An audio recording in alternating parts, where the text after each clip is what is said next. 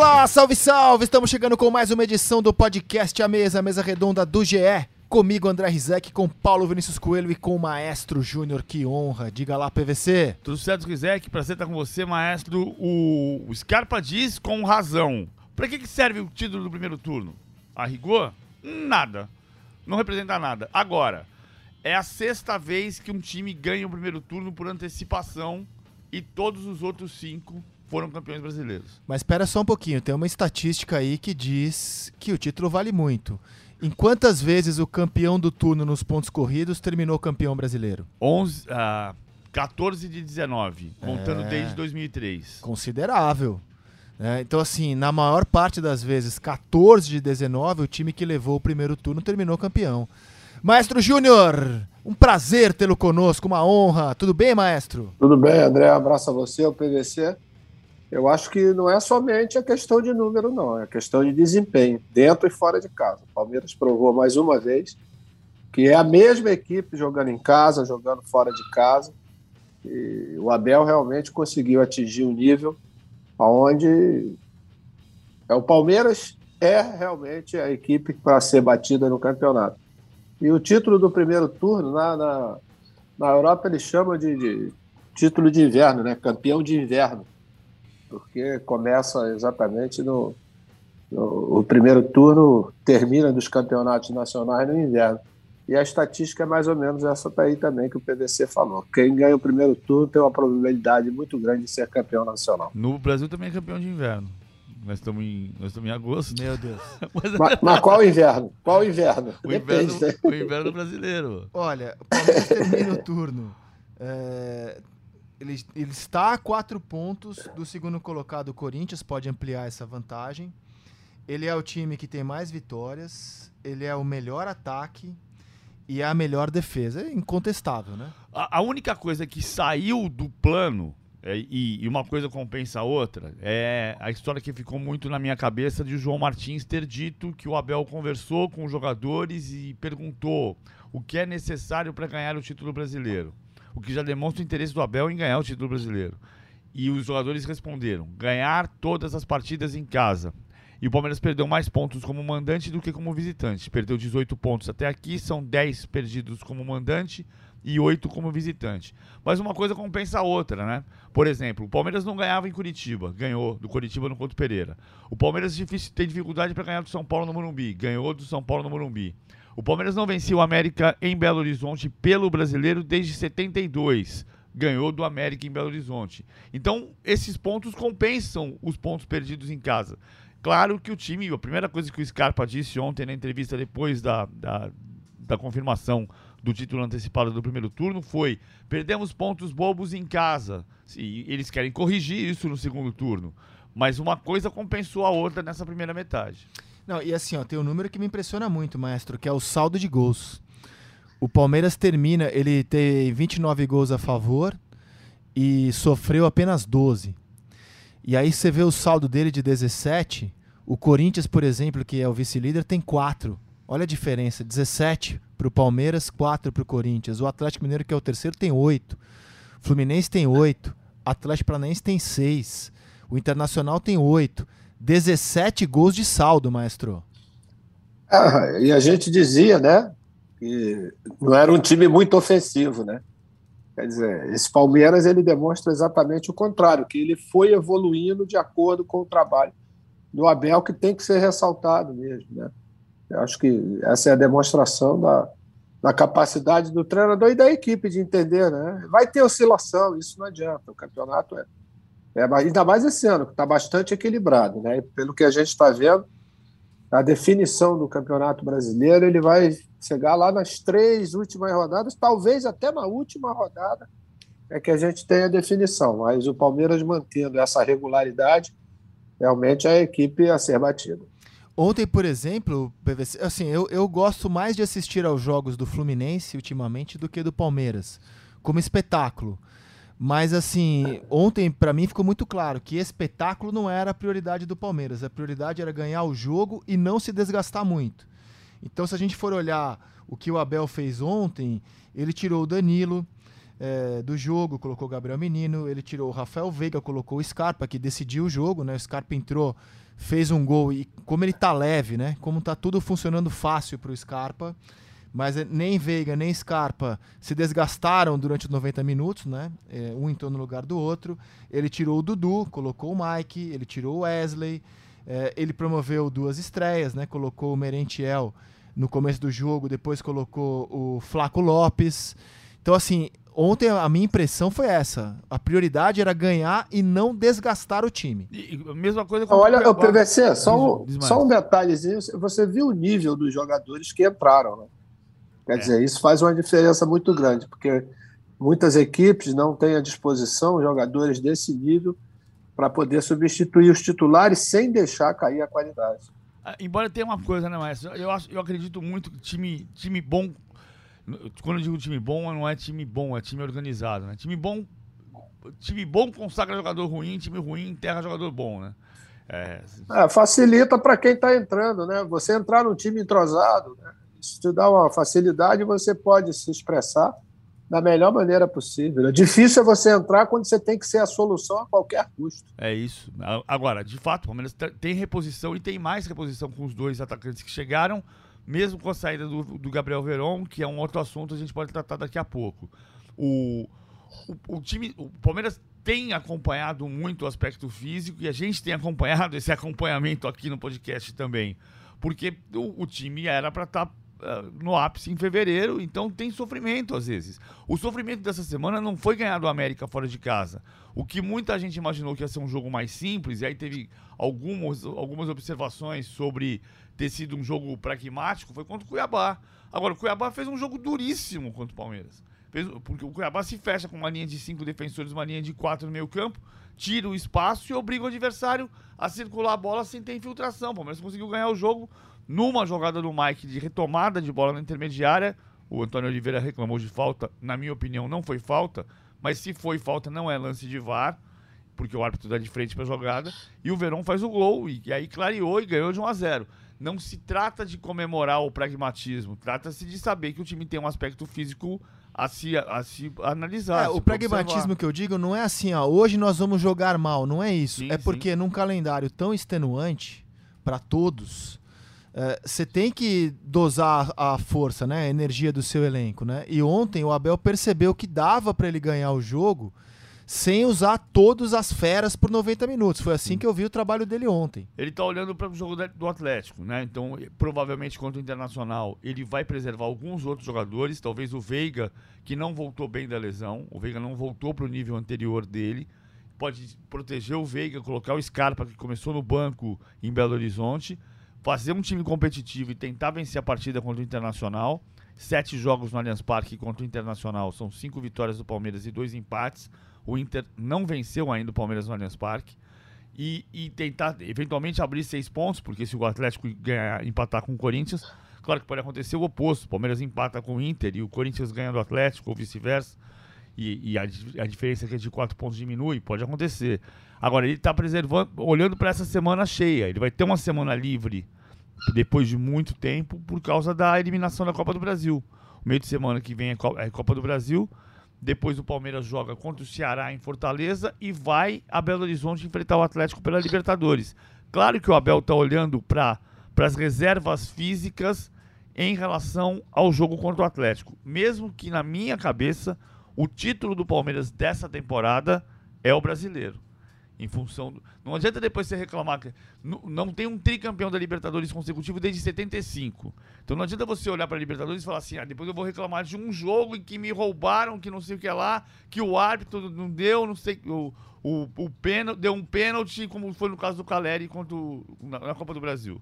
O Palmeiras tem que tentar avançar na, na, na no Brasileirão e ter a Libertadores também com o olho cheio, é o que o Abel está tentando fazer e preservando energia para o jogo contra o Atlético. Acho que semana que vem, André, vai acontecer aquele velho treinamento que o José Roberto Francalassi, que era o nosso preparador físico do Flamengo na década de 80, que quando você tinha um desgaste muito grande, dizia: oh, essa semana os treinamentos serão pijama training, que é você recuperar descansando os jogadores. Quer dizer, é, as ideias, os conceitos do Abel, eles já estão mais do que solidificados, né? dentro do time. Então, eu acredito que essa semana, pelo fato de ter sido desclassificado da, da Copa do Brasil, será única exclusivamente para a recuperação desses jogadores, porque depois você volta com aquela batida de domingo e quarta-feira novamente. Ô maestro, o que, que você acha do futebol do Gabriel Veron, que está indo para a Europa, vai jogar no Porto? Porto, grande celeiro de é. jovens jogadores brasileiros que ele consegue revender depois, né? O Palmeiras está vendendo o Gabriel Verón, que foi eleito o melhor jogador de um Mundial Sub-17. O que, que, você pensa do, do, futuro desse garoto, maestro? É, potencial absurdo, né? É, precisa ter, e ele deverá ter, principalmente lá em Portugal, é, uma vida mais tranquila, né? com menos pessoas para chamar para ir para lá e para cá, que foi uma das coisas que, inclusive, é, não vou dizer prejudicou, né, mas tirou a atenção dele nesses últimos tempos do Palmeiras. Mas é um jogador que eu acredito o Porto tenha feito o investimento já pensando como fez em tantos outros jogadores, um trampolim para, para de repente, uma venda maior. Eu espero que o Palmeiras tenha colocado nesse contrato que, que foi feito entre Palmeiras e Porto né, o ressarcimento grande do percentual em cima desse jogador, porque as condições que é, que ele tem, as características dele, né, de, de, rapidez, de habilidade, de boa finalização, ela se encaixa perfeitamente no, no, futebol europeu, né? E a idade, né, André? Você é um garoto jovem, né, que quer dizer, tem pelo menos mais 10 anos aí de, de, de carreira top, né? Eu fico torcendo, porque acho que é, se tiver um bom desempenho lá fora, né, os olhos para a seleção brasileira pós-Copa de 22, eu acho que pode abrir uma porta para ele também. É, o Palmeiras é, segura 20% do jogador, então assim, ele se precaveu nesse sentido. No entanto, PVC, eu me surpreendi com essa venda pelo valor, cara. Eu, eu para mim, assim, times como o Flamengo, o Palmeiras, eles estão tão bem é, nas suas finanças, esportivamente, que eles só deveriam vender quando a proposta fosse recusável. E não é o caso, na minha visão, pelo Gabriel Veron, PVC. Eu, eu... É, o Flamengo, é, PVC, o Flamengo está passando por essa mesma situação com o Gustavo Henrique, né? Teve uma oferta agora do Fenerbahçe, parece, e que o Flamengo achou muito baixa. Por quê? Talvez em outra situação essa oferta pelo Gustavo Henrique fosse dentro do padrão de mercado. Mas hoje, em função da, da estabilidade financeira do clube, ele pode se permitir a querer um valor mais alto. É, o, o, eu, eu fiquei um pouco sugestionado em relação. Eu não acho o preço alto, não. Concordo com vocês. Vamos até falar o valor, né? Conta pra gente o valor, PVC. 10 milhões e 800 milhões, 10 milhões e 800 mil euros aproximadamente, vai, chega, se aproxima de 11 milhões de euros. Tá todo mundo falando em 10 milhões. A informação que eu tenho da direção é que é, um, é perto de 11 milhões de euros. Com variáveis que foram as discussões, o Palmeiras debateu muito se vendia ou não vendia e entendeu que por ainda ter uma dívida importante, queria a estabilidade e por isso vendeu o jogador. O, consultou o Abel Ferreira, o Abel Ferreira disse que não queria vender o jogador, o que também exclui completamente aquela história. Ah, foi por causa da balada que ele foi vendido? Não, não foi por causa da balada. Tanto que ele foi titular no, no, no, nos dois jogos seguintes. Marcou gol. É. Então não, não tem a ver com, com disciplina, nada disso. Uh, mas o Palmeiras entendeu pelo departamento financeiro que era importante esse dinheiro. Ah, o Palmeiras tem uma dívida com aquele FIS em torno de 100 milhões de, de reais, que é uma contradição, né? Você tem uma dívida com o seu presidente e seu presidente decide se eu vendo para pagar a dívida comigo mesmo ou se eu não vendo. Mas o, o CEO também participa disso, que não é da Crefisa, no caso é o Cristiano Con, e, e houve a decisão de vender. O Abel disse que era contra, foi convencido, não foi que ele bateu o pé e disse não, não vende, não. Ele, ele foi convencido de que o negócio era importante para o clube e vendeu. Eu concordo com você que o dinheiro é pouco, eu fiquei um pouco sugestionado. É, é porque... é pouco porque a gente viu recentemente jogadores saírem do Brasil por um preço maior e cujo potencial para mim é menor que o do Verón, como o Pedrinho do Corinthians. Foi 18 milhões 18 de euros. milhões de euros. O Yuri Alberto. 25 milhões de 25 euros. milhões de euros. Jogadores assim que para mim, né, tinham um, um, potencial menor do que demonstra o Gabriel Verón. É, 15 milhões de euros. As variáveis que o Palmeiras colocou fazem o negócio chegar a até 15 milhões de euros. Se chegar a esse valor, é a segunda maior venda da história do Palmeiras. Só o Gabriel Jesus foi maior, foi 32 milhões de euros.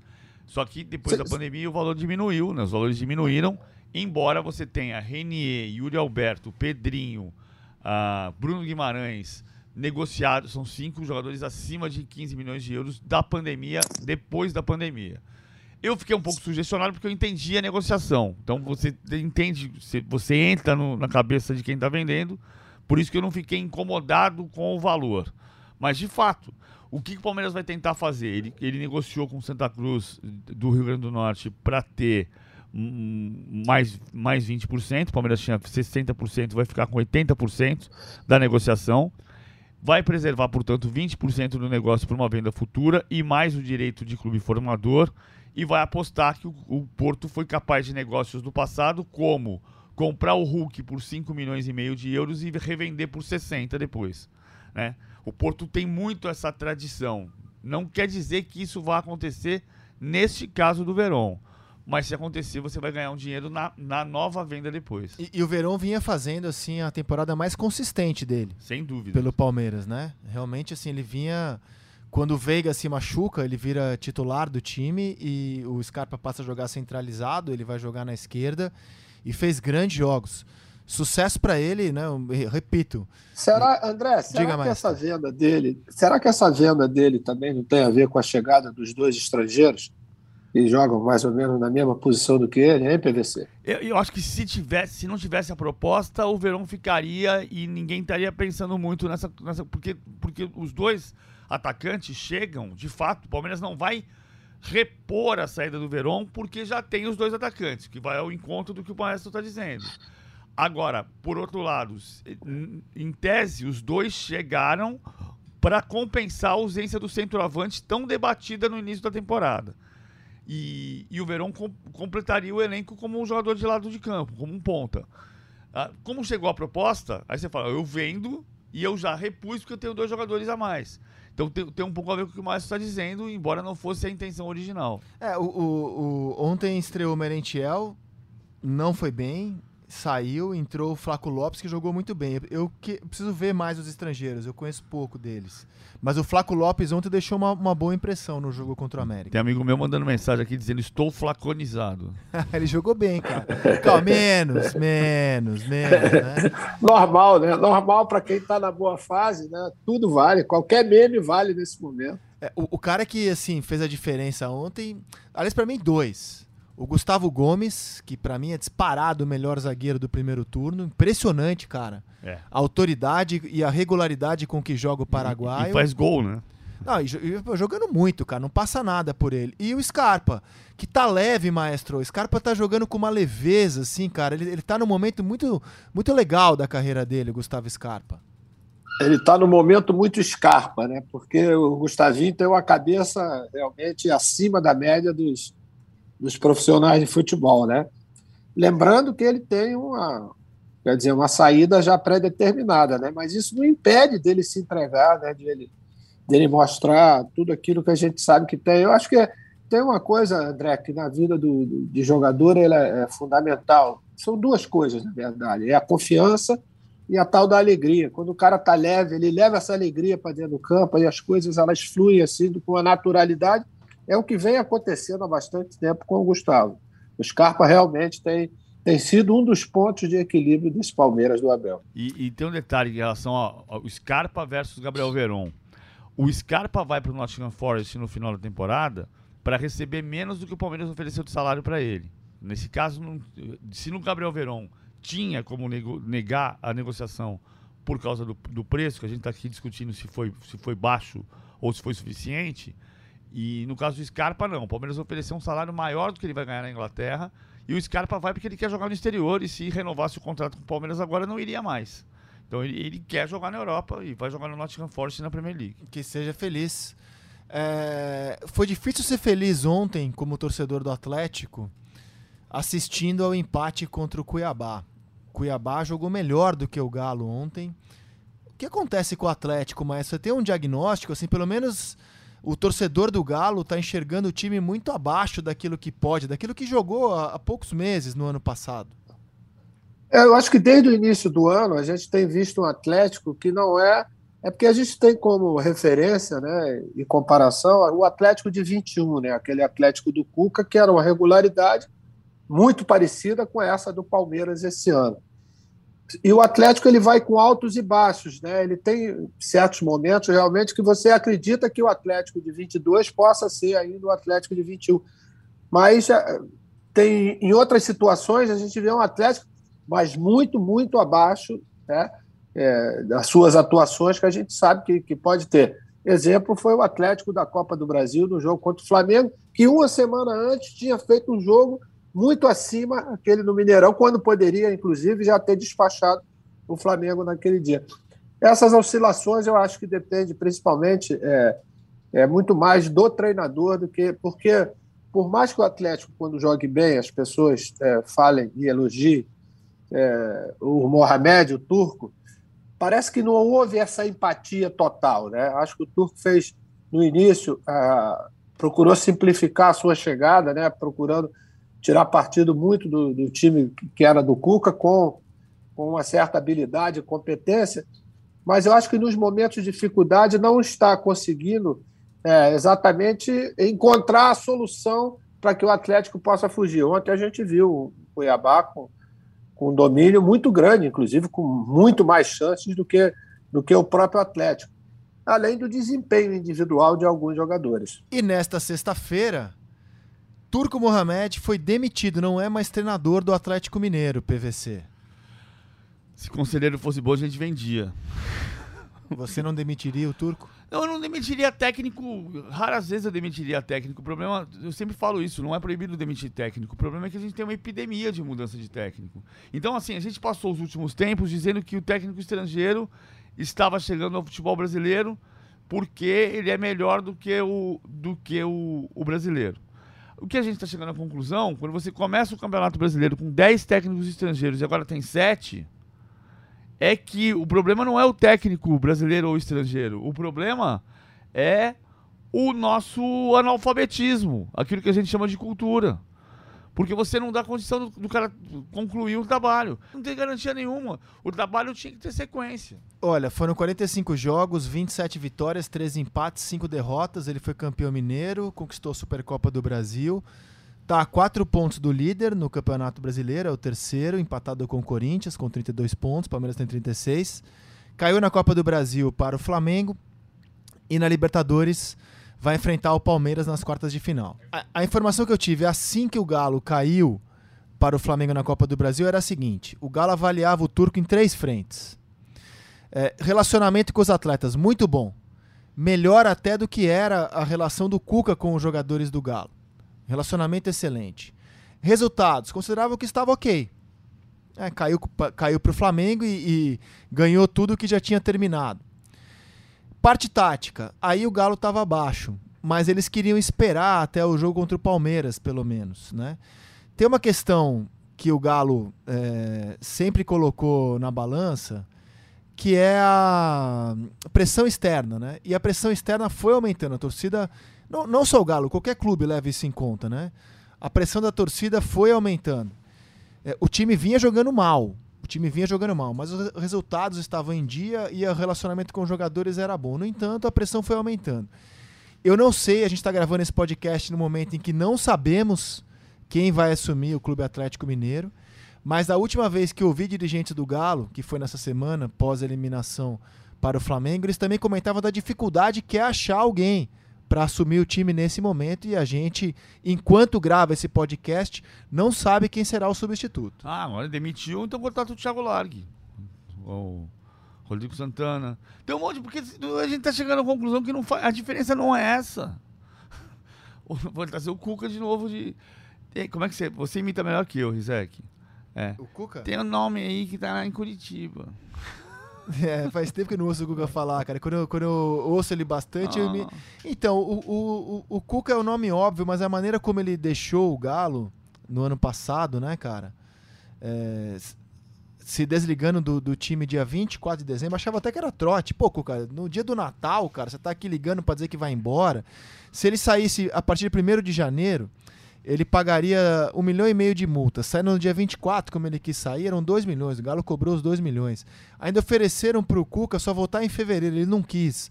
O Galo ficou muito irritado com o Cuca ter tomado a decisão de forma abrupta, sem ninguém saber de nada antes, no dia 24 de dezembro. É verdade, né, André? Mas isso por parte da diretoria e do comando de, de gestão do futebol do Atlético. E a torcida. Né? E a, a galera que está fora desse processo todo, que tem o Cuca, né? por tudo aquilo que ele fez tem, em 2021 tem uma, tem uma influência muito grande numa decisão como essa. É, eu, eu não sei se será ele o treinador a voltar, a gente está gravando, repito, sem saber quem vai assumir o time. E, e, sem saber se o Galo demite o turco já tendo esse nome engatilhado. O que a gente sabe é que o Galo demitiu o turco Mohamed, PVC. E, e demite pela mesma razão que acontece no futebol brasileiro como um todo. Demite pela pressão de torcida. Foi a razão que o, o Bustos ouviu do presidente do Santos, Andrés Rueda. Olha, eu vou demitir você, não é porque a qualidade do seu trabalho seja ruim, mas é porque eu estou muito pressionado. O, o, dirigente não é para ser pressionado. Ele é para ter convicção. É aquilo que eu falo. Se você contrata e demite, contrata e demite. No caso do Atlético, não, porque no ano passado ficou o ano inteiro com o mesmo treinador. E no ano retrasado também, né? O São Paulo até praticamente o final do campeonato. O Atlético não tem demitido técnicos, desde o Dudamel, que durou sete jogos, não tem demitido técnicos com essa velocidade. Mas, mas é a mesma razão de todas, é, é a pressão. Então não é porque o técnico é brasileiro, paranaense, gaúcho, argentino ou português. O Campeonato Brasileiro começou com 10 técnicos estrangeiros e agora tem 7. Curto e o cobertor tá sempre mudando aqui no Brasil, né? A gente teve algumas estreias na semana, cara, estreias de peso né? Fernandinho no Atlético Paranaense, Yuri Alberto no Corinthians, Cebolinha no Flamengo. Tem mais estreias previstas para o fim de semana: Vidal no Flamengo, Balbuena no Corinthians. O Galo estreou Allan Kardec, que fez gol, Pedrinho, Pavon. Ainda tem o Gemerson para colocar no time.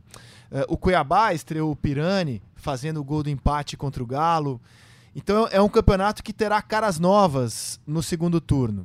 É, como é que vocês projetam esse segundo turno e, e, e, já tentando amarrar com o que foi a semana? Por exemplo, inegavelmente, o Flamengo está jogando muito melhor. O Atlético Paranaense está jogando bem. O Corinthians deu, no meu entendimento, um, um, sinal de autoridade com o Yuri Alberto no ataque PVC. Você acha que muita coisa pode mudar nesse segundo turno? Pode. Você viu o caso do Corinthians, especificamente. Embora eu, eu acredite mais no Corinthians nas Copas do que no Brasileirão, mas o Corinthians está quatro pontos abaixo do Palmeiras. Então ele está ali brigando pelo título brasileiro também. E é um dos únicos cinco times da temporada que se mantém vivos nas três competições. Corinthians, Flamengo e Atlético Paranaense estão na Copa do Brasil, Brasileirão e Libertadores. Atlético Goianiense e São Paulo estão em Copa Sul-Americana, Copa do Brasil e Brasileirão. Ah, um dos cinco únicos times. Aí você pega o caso do Yuri Alberto. O Corinthians vinha de sete partidas em que marcou dois gols, sendo um deles contra, o do Rodinei, que valeu a vitória por 1x0 sobre o Flamengo.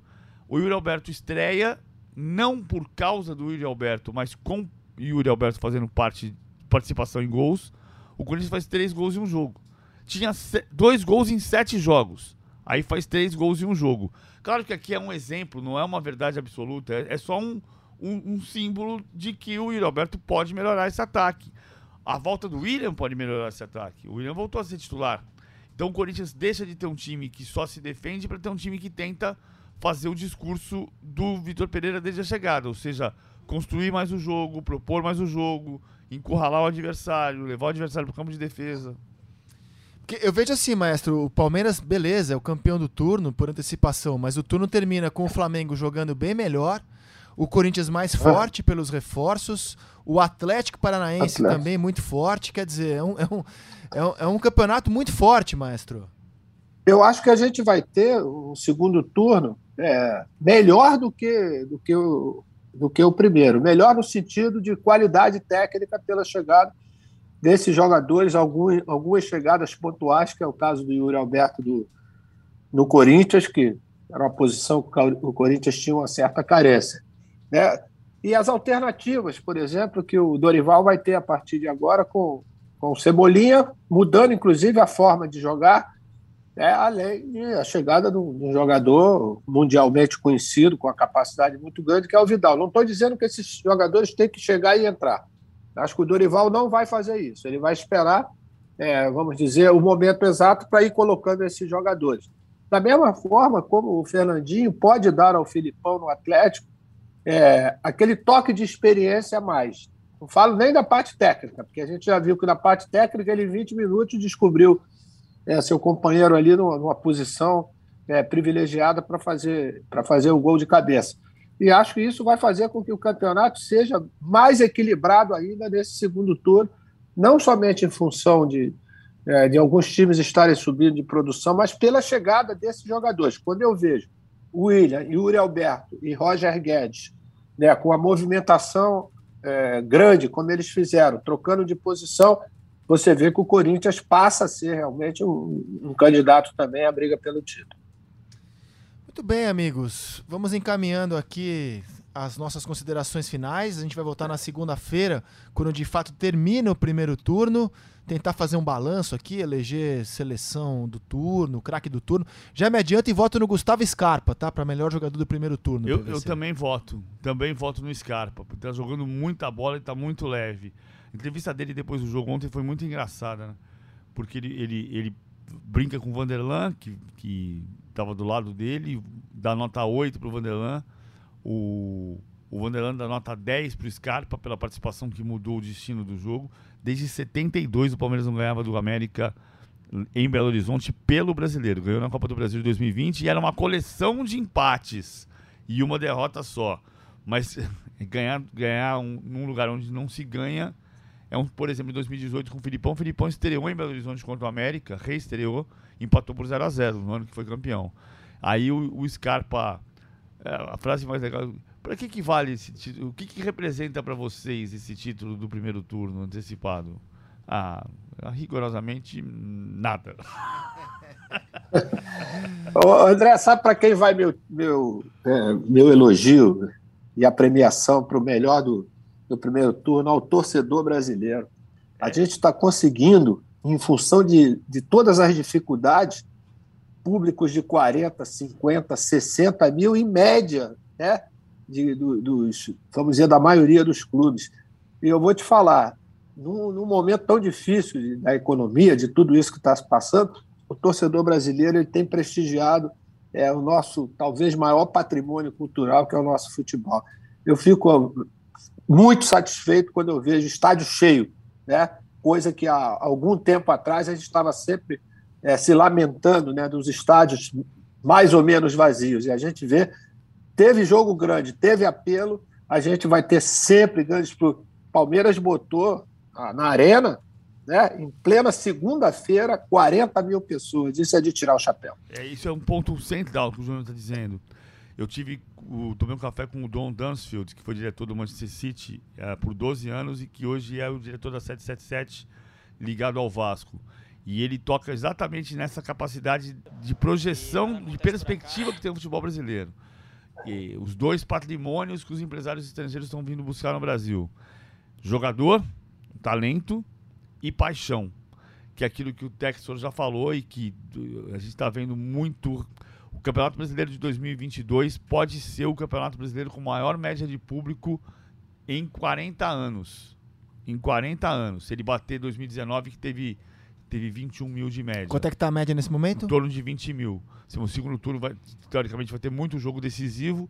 A gente pode bater 20, 22 mil e aí a maior média desde 83, quando foi 22.900. Cara, eu tava pensando. Ah, lembrando, né, PVC, mais. que os estádios. Não, lembrando que é. os estádios diminuíram a capacidade. É isso. Né? Quer dizer, antigamente o Maracanã com 160 mil, você fazia três jogos, essa média ia lá para cima. É, então, e, e é uma coisa que sempre se fala, eu tenho todos os jogos do Brasileirão de 59 para cá, desde 59 no, no meu Excel. E aí você pega, a gente, todo mundo que foi num jogo de 100 mil pessoas sabe como era gostoso, bonito e ao mesmo tempo sofrido, né?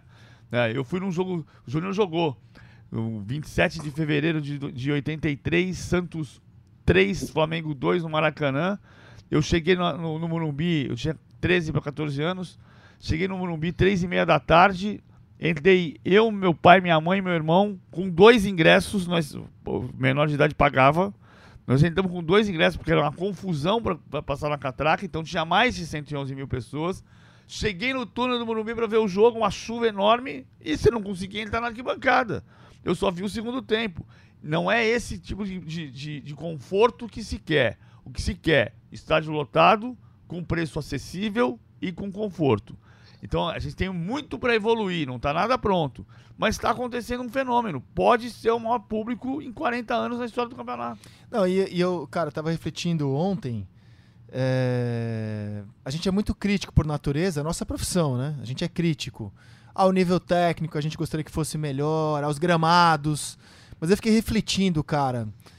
É, e, e, queria encerrar minha participação dizendo assim, cara, meu respeito aos jogadores e treinadores desse campeonato, que apesar de todas as dificuldades, um calendário extenuante, jogo atrás de jogo, sem tempo para treinar, lesão pra caramba, elencos que não conseguem estar à altura de um calendário tão grande, ninguém consegue ter um elenco capaz de suportar tantos jogos com o nível técnico que a gente adoraria ver.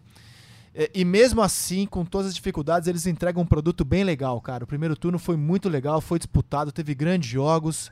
Meus respeitos, meu, meu respeito aos profissionais do futebol que entregaram o primeiro turno tão legal que o segundo seja ainda maior.